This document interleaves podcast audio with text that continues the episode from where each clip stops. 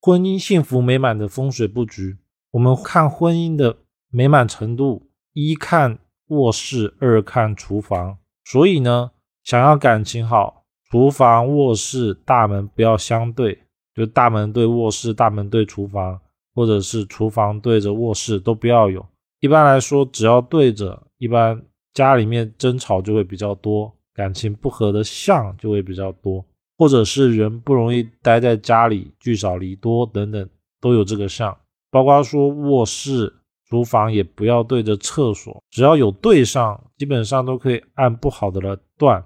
第二个呢是卧室的床位不要被衣柜的角、镜子、电视所对到。这个镜子呢，尤其是把电视放在正南方，床放在正北方相对的最严重。都代表了容易吵架。如果电视放的方位不是正南跟正北的话，就没关系。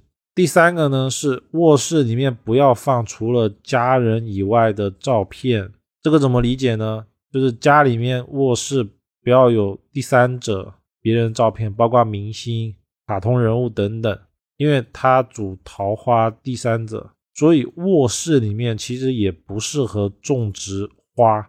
包括说有花图案，也不要画在墙壁或者是柱子上面。然后，如果画的花或者是图案是画在床背上面，床被盖在当事人身上，代表的是幸福美满，这个是可以的。只有说花不要放在柱子上或墙壁上，才代表了桃花。第四个，床头要有靠，有靠以外呢，一定要有双成双成对的。比如说床头柜呢，左边右边都一定要有，而且尽量比例要一样。比如说左边有灯的话，右边也装一个灯，以此类推。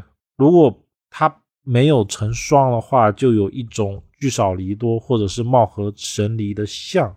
当然，因为床头上面的灯，它的作用力比较小，不会那么明显。它更多的其实是一种象意上，就是我们生活上。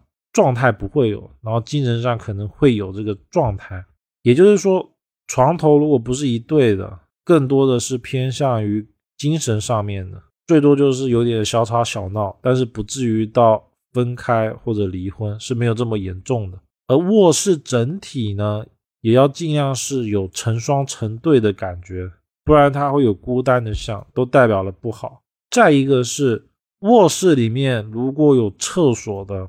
厕所不要对着床尾，就厕所的那个门一定不要对着床的尾部。如果正对着，一般也代表了感情会分散的象。还有床，如果上面的灯是带有花瓣形尖刺状的话，也容易代表的是感情不顺，或者是吵架会比较多。整体看呢，卧室跟厨房一定要干净。